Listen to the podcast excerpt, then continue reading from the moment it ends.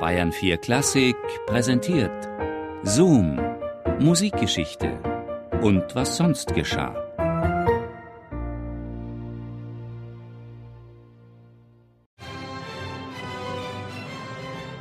Die Kenntnis seiner Musik gibt durchaus jedermann das Recht, jeglichen Kontakt zu ihm abzubrechen. Dieses vernichtende Urteil aus dem Munde Frédéric Chopins galt dem Visionär Hector Berlioz. Enfant terrible in Paris am Anfang des 19. Jahrhunderts. Berüchtigt, weil er selbstbewusst alle Regeln der Musik ignorierte. Ein romantischer Hitzkopf, auch in Bezug auf die Liebe. Kein Wunder also, dass es eine Frau war, die Berlioz zu seinem Meisterwerk inspirierte, der Symphonie Fantastique. In den ersten Septembertagen des Jahres 1827 kündigen Zeitungen und Plakate das Gastspiel einer englischen Schauspielertruppe im Pariser Odeon an.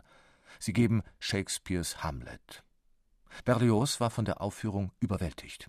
Vor allem aber war es die Darstellerin der Ophelia, die ihn verzauberte. Die Iren Miss Harriet Smithon, Inkarnation all seiner Sehnsüchte. Dieser Ophelia wollte er sein Herz und seine Musik zu Füßen legen. Berlioz schickt ihr Briefe, Geschenke und Liebeschwüre. Doch Harriet Smithon, abgeschirmt von Mutter und einem Drachen von Schwester, behandelt ihn wie Luft. Voll Bitterkeit erkennt Hector Berlioz seine Lage. Er ist ein Nichts, ein kleiner, unbedeutender Student, der gerade sein Medizinstudium gegen den Willen seiner Eltern abgebrochen hat, um Komponist zu werden.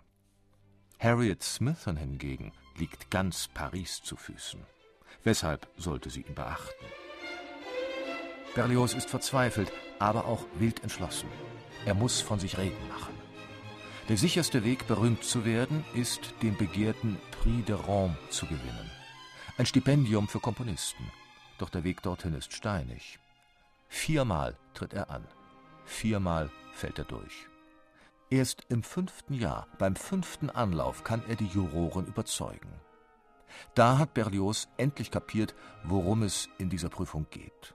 Nicht um Selbstverwirklichung, sondern um Selbstbeherrschung.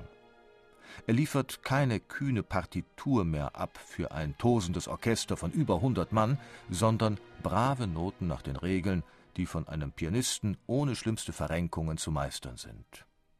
Berlioz hat sich selbst überwunden und gewinnt. Die Eltern sind erleichtert und versöhnt.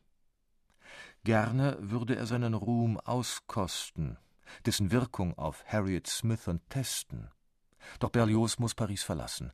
Die Satzung des Rompreises schreibt vor, dass der Gewinner zwei Jahre in der italienischen Hauptstadt leben und komponieren muss.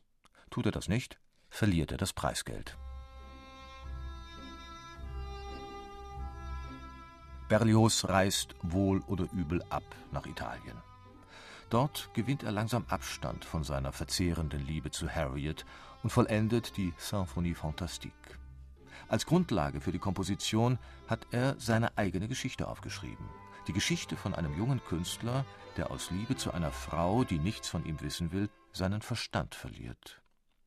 Um seinem Zorn auf Harriet Luft zu machen, lässt Berlioz am Ende der komponierten Erzählung die Geliebte als Dirne zur Hölle fahren.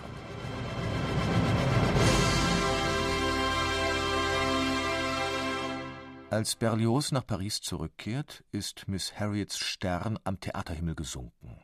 Die Pariser haben sich wieder ihren französischen Schauspielern zugewandt. Berlioz hört von Harriets misslicher Lage nicht ohne Genugtuung. Er selbst schwimmt endlich auf der Welle des Erfolgs. Als Rompreisträger stehen ihm alle Türen offen, und so macht er sich augenblicklich an die Vorbereitungen zur Aufführung seiner Symphonie Fantastique. Für das Konzert lässt er im Programmheft die Geschichte drucken, die seiner Komposition zugrunde liegt.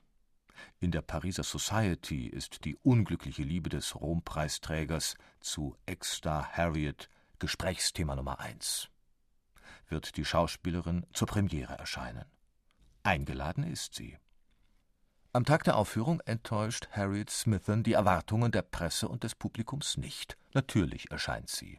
Obwohl Berlioz glaubt, Harriet endlich hinter sich zu haben, durchfährt es ihn wie ein Blitz, als er sie in der Loge Platz nehmen sieht. Das Konzert beginnt. Berlioz, der nicht selbst dirigiert, fiebert mit seiner Musik. Und immer wieder fliegen seine Augen zu Harriet.